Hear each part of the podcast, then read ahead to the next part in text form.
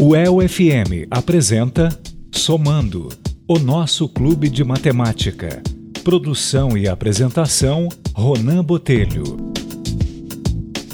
E a partir de agora você conta comigo, eu conto com você, nós contamos com a Rádio El. Aqui o terceiro programa, somando o nosso clube de matemática. E hoje é rapidão, o programa tá bem interessante. Eu vou falar sobre um artigo importantíssimo sobre a importância da matemática na vida cotidiana de um astrofísico gigantesco lá dos Estados Unidos. E no final, claro, o nosso Mal Batarran e a nossa rádio novela. Fique aí, vamos juntos! Olha lá, voltamos então e olha que sensacional agora a leitura. Eu quero que você fique comigo até o final. É a leitura reativa de um, de um grande artigo da BBC News Brasil. Eu estava há muito tempo procurando para mostrar a vocês aqui do Somando, nosso clube de matemática. É uma leitura de um físico americano que ele fala da importância da matemática na nossa vida. E é o que eu tenho, ele, tudo que ele vai dizer aqui é exatamente a minha concepção, é o que eu entendo, claro, claro. Eu sou um estudante de física, ainda estou no começo aqui dos meus estudos, da, das, das disciplinas exatas, praticamente não sei muita coisa. Eu estou aqui aprendendo de curioso mesmo. E aqui eu vou ler um artigo feito pela BBC World que traz um físico americano, um grande físico americano, conversando sobre. Olha só como é que está o título desse artigo. Você pode ler o quanto quiser. Olha que desafiador que é. Você pode ler o quanto quiser, mas só vai entender Einstein se souber matemática, diz o físico americano. E eu entendo, aqui você vai entender todo esse enredo que eu vou começar a ler já, mas eu tinha que fazer essa introdução para entendermos exatamente do que se trata aqui, porque não só Einstein, né, enfim, mas todo a vida você consegue entender muito melhor. Eu disse no primeiro somando que nós conseguimos, claro, viver uma vida boa, feliz, rica, próspera e tudo mais, não sabendo matemática, ignorando a matemática. Mas quando nós estudamos matemática, não estou dizendo ser um físico americano, ser uma pessoa extraordinária, mas quando nós é, nos esforçamos sempre nas somas, nas divisões, estudando a matemática, indo a fundo, pesquisando um pouquinho, fazendo alguns exercícios às vezes, eu já disse a vocês que eu mesmo tenho uma é um hábito pequeno assim. Eu gosto muito de resolver tabuadas de vez em quando em casa. Quando eu acordo um pouco de insônia, isso todo mundo deve ter. Eu, eu abro alguns programas aqui é, no computador e eu começo a procurar problemas de matemática para resolver. E isso o tempo passa, me dá sono, ou então alguma coisa na cabeça que eu estava acaba se diluindo aqui no, nos problemas da matemática. Que eu lembro a vocês aqui, nosso jargão. A vida cria problemas, a matemática resolve. É assim que funciona. E eu vou começar a ler aqui sem delongas, mas eu quero que você entenda o nosso desígnio aqui no, no Clube de Matemática se resume neste artigo desta pessoa aqui que foi cuidadosamente mandado pelo universo para eu ler aqui, porque é simplesmente sensacional, principalmente quando ele fala na última pergunta quando ele fala sobre a, o ensino da matemática e por que as pessoas têm aversão à matemática e como ele acha que as coisas poderiam melhorar.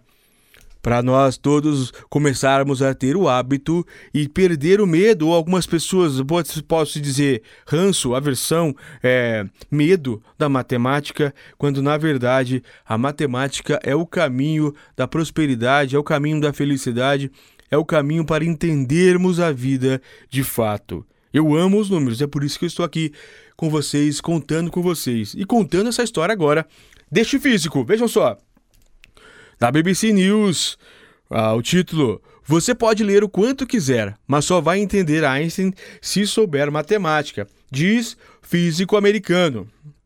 O astrofísico Cian Carroll é professor na Universidade de Johns Hopkins lá nos Estados Unidos. O autor dessa matéria é Carlos Serrano, da BBC News World. Vamos lá, Ela, a data da publicação, 7 de 8 de 2023, é um livro, é um artigo novinho, novinho, novinho. E olha que bonito que é esse artigo. Passo a ler aí e também fazendo pequenos pitacos, ou seja, pequenas reações sem tirar do contexto, sem estragar essa preciosidade que é este artigo. Um gato que está vivo e morto ao mesmo tempo. Uma pessoa para quem o tempo passa mais rápido do que para outra. Um tipo de matéria invisível que preenche o espaço entre as galáxias. Se você gosta de física e astronomia, certamente já se deparou com algumas dessas fascinantes metáforas com as quais os especialistas tentam explicar vários dos enigmas da ciência.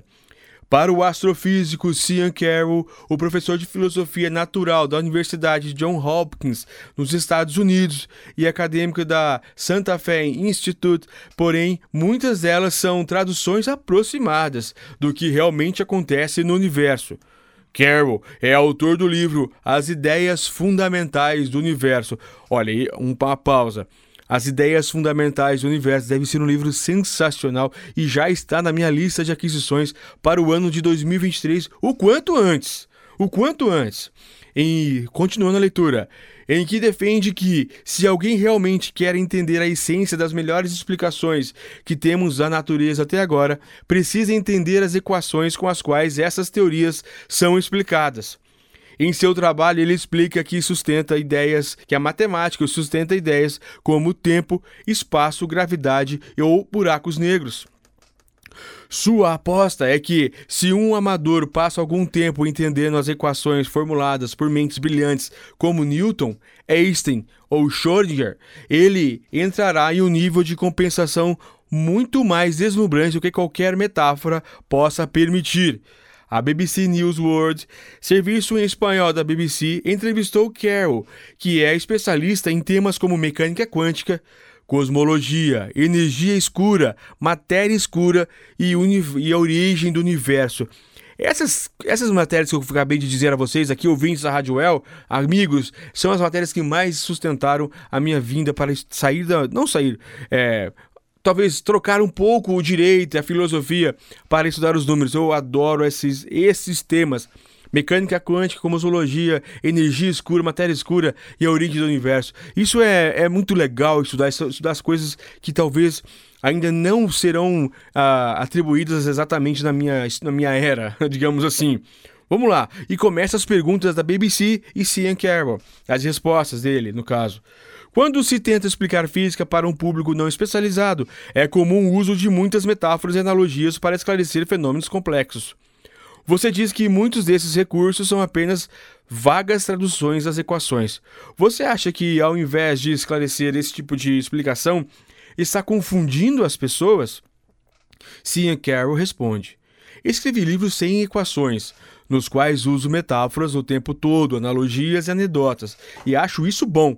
O que acontece com as metáforas e analogias é que elas são uma forma de dizer, abre aspas, tem essa coisa que talvez você não entenda, vou comparar com alguma coisa que você entende. Fecha. No entanto, nem sempre fica claro para a pessoa qual parte da metáfora é relevante. É complexo. Na física, existem muitas questões intrigantes, mas há outras que parecem intrigantes simplesmente porque não sabemos explicá-las bem. A pergunta pergunta.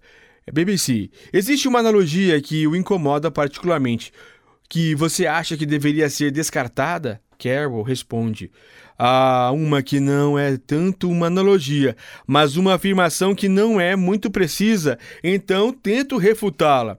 Refiro-me à ideia de que seu relógio funcionaria mais devagar se você se aproximasse da velocidade da luz. Gosto de deixar claro que há duas coisas que são verdadeiras simultaneamente.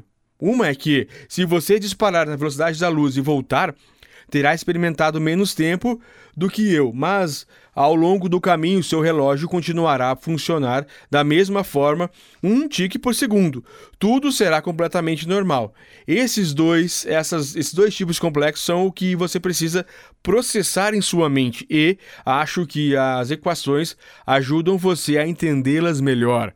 BBC pergunta: É por isso que você diz que alguém pode ler todas as palavras que quiser, mas, no entanto, não entender as equações, não entenderá as teorias de Einstein? Carroll responde: Desde Isaac Newton, temos teorias físicas muito rigorosas e exatas. Antes só conhecíamos tendências, mas não era algo quantitativo, então não podíamos fazer previsões. Por isso, não podíamos levar foguetes à Lua. Com a física moderna, podemos fazer previsões quantitativas, mas ao mesmo tempo, a física moderna nos confronta com situações que não são óbvias na vida cotidiana. A mecânica quântica, o Big Bang, mover-se quase à velocidade da luz, são fenômenos fora da nossa experiência diária. É por isso que os cientistas aprenderam a falar sobre eles em termos matemáticos. Palavras e exemplos da vida cotidiana não são suficientes para explicar exatamente os fenômenos, são coisas fundamentalmente diferentes. Qualquer físico em qualquer lugar do mundo que tente explicar algo em algum momento dirá: está muito claro, basta olhar as equações. Se você não olhar para as equações, não tem escolha a não ser confiar que os físicos estão dizendo a verdade. E a verdade é que nenhum cientista gosta de dizer, abre aspas, confie no que eu digo, fecha. Algo está errado se você está explicando ciência e é forçado a usar essa frase. Então, por exemplo, falar sobre a relatividade geral nos dá uma ideia, mas só a equação nos diz o que realmente é com precisão. A BBC pergunta. Outra explicação famosa é o paradoxo do gato de Schrödinger, que está vivo e morto ao mesmo tempo, e, e, que é usado para explicar a superposição de estados, um dos princípios da mecânica quântica. Como convencer alguém de que uma equação é mais fascinante do que aquela história do gato? Carol responde: Olha, esta é uma ótima pergunta e tem uma boa resposta. Quando você conta a história do gato de Schrödinger, as pessoas ficam surpresas por ele estar vivo e morto ao mesmo tempo, mas realmente não entendem o que você está dizendo. Elas não conseguem entender como essa incrível conclusão contraintuitiva foi alcançada, ao menos que conheçam a equação. A propósito, Schrödinger era cético em relação ao que se sabia então sobre a mecânica quântica. Na verdade, o ponto que ele queria enfatizar com o experimento mental do gato era que não era possível alguém acreditar em algo tão absurdo quanto um gato estar vivo e morto ao mesmo tempo. A equação de Schrödinger é a equação mais fundamental conhecida na física. Foi originalmente proposta no contexto de um modelo simples sem relatividade, mas existe uma versão para qualquer teoria quântica específica, incluindo o modelo padrão da física das, de partículas. Atualmente, é nossa melhor aposta em como a natureza funciona em um nível profundo. A BBC pergunta: então a matemática é a melhor linguagem para descrever o universo? Parece que sim, e acho que isso não deveria nos surpreender. O mundo tem padrões. Por exemplo, toda vez que você pegar uma xícara de café e deixá-la cair, ela cairá, não irá para cima. Se não tivéssemos esses padrões, o mundo seria completamente imprevisível. Acho que nem estaríamos aqui conversando. É por isso que a matemática é tão útil e é a linguagem que usamos para falar sobre esses padrões. BBC, a BBC pergunta: qual é a posição em relação ao dilema clássico? Inventamos a matemática ou ela é algo que já estava na natureza e o que fazemos é simplesmente descobri-las e expressá-las em equações? Carol responde: Estou a meio caminho entre as duas posições. Não acho que inventamos, acho que existem padrões que descobrimos. O que criamos é a linguagem matemática para falar sobre esses padrões. O mundo simplesmente existe, não está interessado em matemática, natureza, universo, como queira chamar. Em seu livro, você fez uma distinção entre ideias que temos motivos reais para acreditar que são verdadeiras e as especulações promissoras. Pode citar alguns exemplos?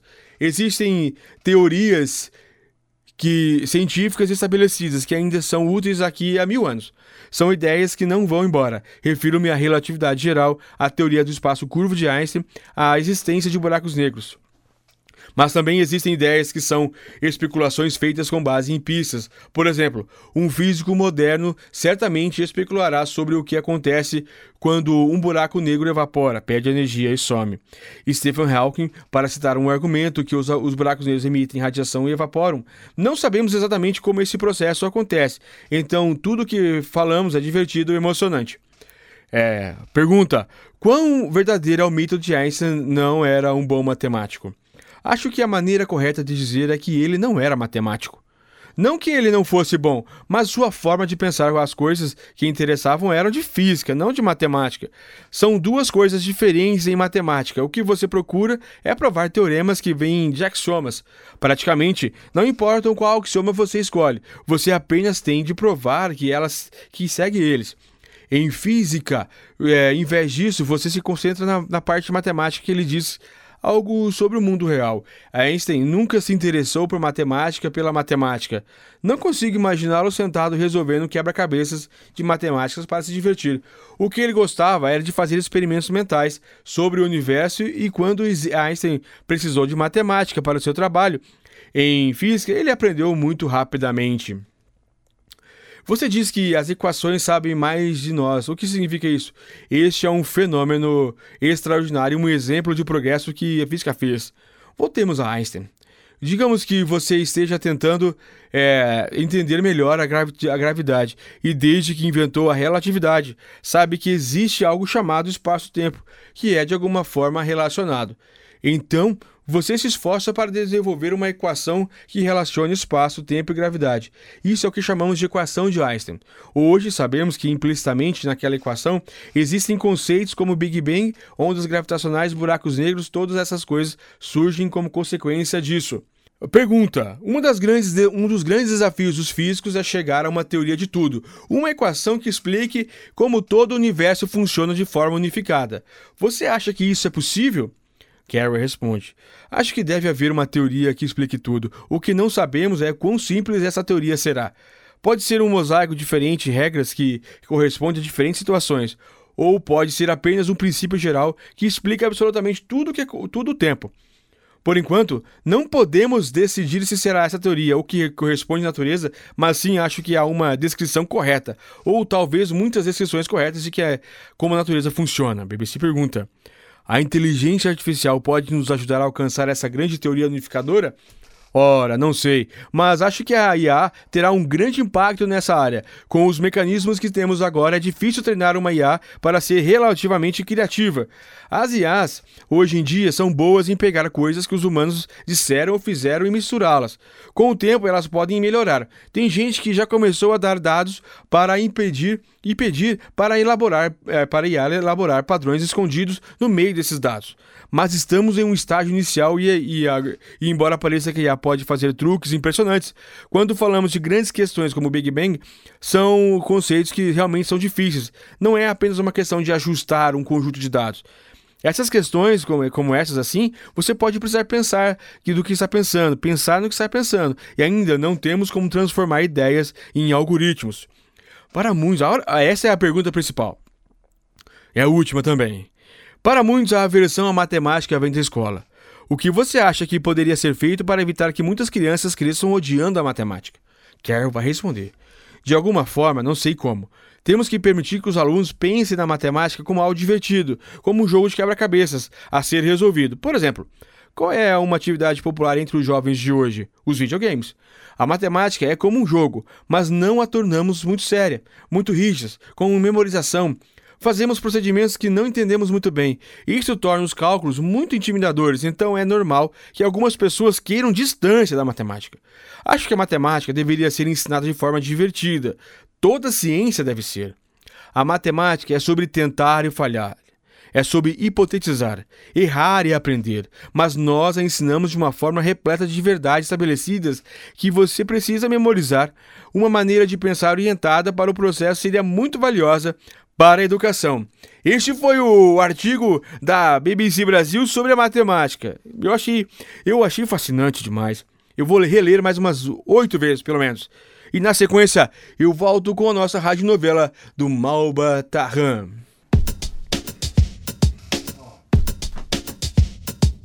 A UEL FM está apresentando Somando, o nosso clube de matemática. E olha, e agora o Malbatarran, a nossa radionovela, aqui pela Rádio El. Eu quero saber se você já entrou nas redes sociais da Rádio El, a UEL FM, arroba UEL FM, tanto no Facebook como também no Instagram. E vai lá, dá uma olhada no, no, no, nos aplicativos também da, do app, ou pode ser pelo iPhone ou também Android, tanto faz que você consegue ouvir a Rádio Well e também aqui o programa Somando. Porque eu conto com você, você conta comigo e nós contamos com a Rádio Well. Então, sem delongas, Aqui o nosso terceiro episódio da rádio novela do Beremi Samir, do livro de Malbatarran, O Homem que Calculava. Este livro é simplesmente sensacional e eu estou só começando. Para você que está ouvindo apenas agora, olha, não tem problema, você pode entrar, como eu falei agora há pouco, você pode entrar ali no, na Rádio El, é, rádio é arroba radio.well.br, é isso, exatamente esse é o, é o site da Rádio El, ou você coloca aí no seu na busca dos aplicativos do seu celular, coloca Radioel e você vai encontrar aqui o aplicativo, ou você entra no site da Radioel, procura o Somando e dá uma olhada que nós temos lá os outros dois episódios do, da radionovela no final aqui do Somando. E vamos lá, olha lá. Qual que é o resumo deste capítulo da nossa radionovela? Ó, do nosso encontro com um rico sheik. O sheik estava a morrer de fome no deserto a proposta que nos fez aos oito pães que trazíamos e como resolveu de modo imprevisto o pagamento com oito moedas, as três divisões de Beremis. A divisão simples, a divisão certa e a divisão perfeita. Elogio que um ilustre vizir dirigiu ao homem que calculava. Vamos lá. Começa assim essa, esse terceiro capítulo. Olha lá. Terceiro capítulo nosso, do livro é o quarto, só lembrando. Vamos lá. Começa dessa forma. Lendo agora. Três dias depois, aproximávamos das ruínas da pequena aldeia denominada Chipar, quando encontramos caído na estrada um pobre viajante, roto e ferido. Socorremos o infeliz e dele próprio ouvimos o relato de sua aventura. Chamava-se Salem Nassar. E ele é um dos homens mais ricos da região, um dos mercadores mais ricos de Bagdá. Ao regressar, poucos dias antes de Bassora, com grande caravana pela estrada de El Hilé, fora atacado por uma chusma de nômades persas do deserto. A caravana foi saqueada e quase todos os seus componentes perceberam perderam a vida na, na mão dos beduínos. Ele, o chefe, conseguira milagrosamente escapar oculto na areia, entre os cadáveres dos seus escravos. E, ao concluir a narrativa de sua desgraça, perguntou-nos com voz angustiosa: Trazei-nos, por acaso, ó muçulmanos, alguma coisa que possa comer? Estou quase, quase a morrer de fome. Tenho de resto três pães, respondi. Trago ainda cinco, afirmou ao meu lado o homem que calculava, o Beremis. Pois bem, sugeriu o Sheik, juntemos esses pães e façamos uma sociedade única. Quando chegar a Bagdá, prometo pagar-as com oito moedas de ouro o pão que comer.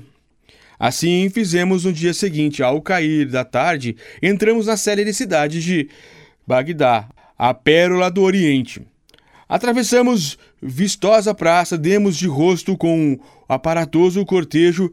Na frente marchava, em garboso alazão, o poderoso Ibrahim Maluf, um dos vizires da região. Ó oh, vizir, ou ao avistar o sheik Salem Nassir em sua nova campanha, chamou, fazendo parar a sua poderosa guarda, perguntou-lhe: Que te aconteceu, ó meu amigo? Por que te vejo chegar a Bagdá roto e maltrapilho em companhia de dois homens que não conheço?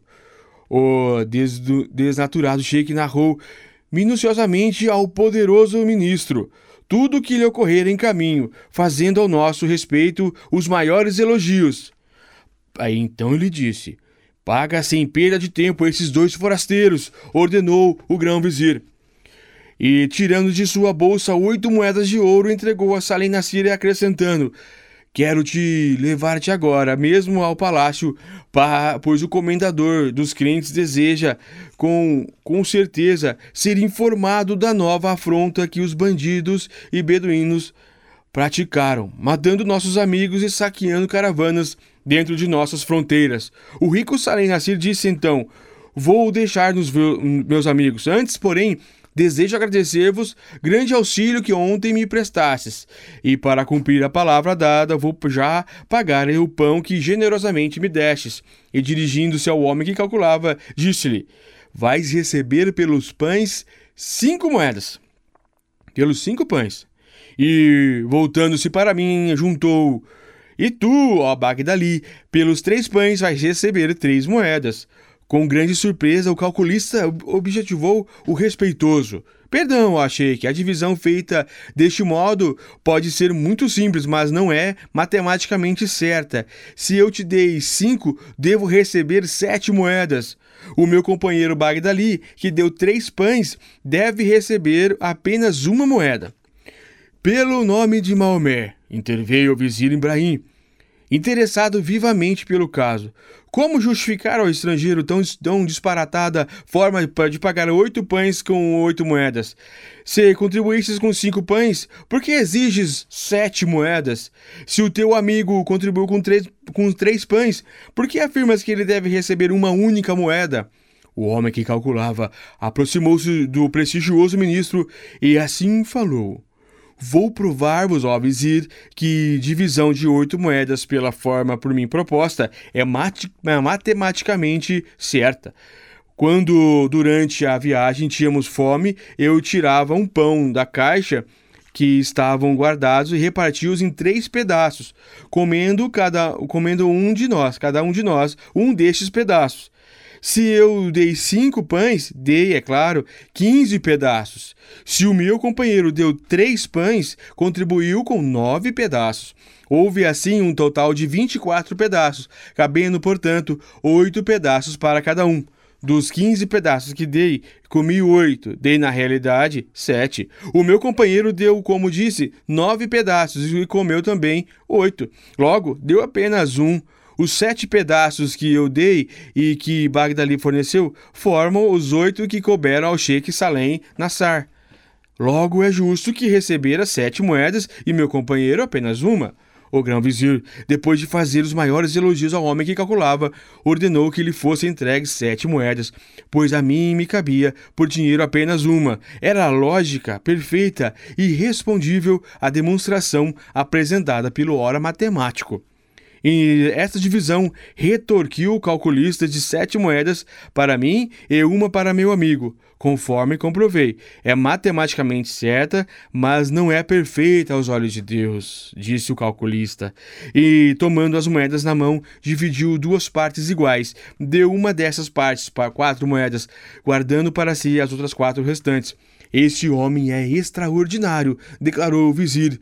Não aceitou a divisão proposta de oito dinários em duas parcelas, de cinco e três, e que era favorecido, demonstrou ter direito a sete e que seu companheiro só devia receber um dinar acabando por dividir as oito moedas em duas parcelas iguais, que repartiu finalmente com o amigo, e acrescentou com entusiasmo: Macalá, este jovem, além de parecer-me um sábio e habilíssimo nos cálculos e na aritmética, é bom para o amigo e generoso para o companheiro. Tomou-o hoje mesmo para o meu secretário. E assim termina a quarta, a nossa terceira parte da radionovela de Malbatarran, o homem que calculava, e eu quero aqui agradecer a sua audiência, a sua presença aqui conosco no programa Somando pela Rádio El, o nosso clube de matemática. Estamos apenas no terceiro programa, mas eu quero que você procure-nos nas redes sociais, lá no YouTube é Domingo, que você me procura diretamente, ou então nas redes sociais da Rádio El, que é UELFM, tanto no Facebook quanto também no Instagram. Então lá você nos acha e pode fazer perguntas, pode trazer qualquer situação da matemática, da física, química, das ciências exatas que você quiser para nós debatermos aqui, que será um grande prazer ler a sua pergunta, ler a sua indagação aqui conosco, com todos aqui os amigos da matemática da Rádio El. Obrigado a todos da Rádio El Lopes, obrigado meu querido. Forte abraço a todos e até o próximo, daqui a 15 dias, o sábado.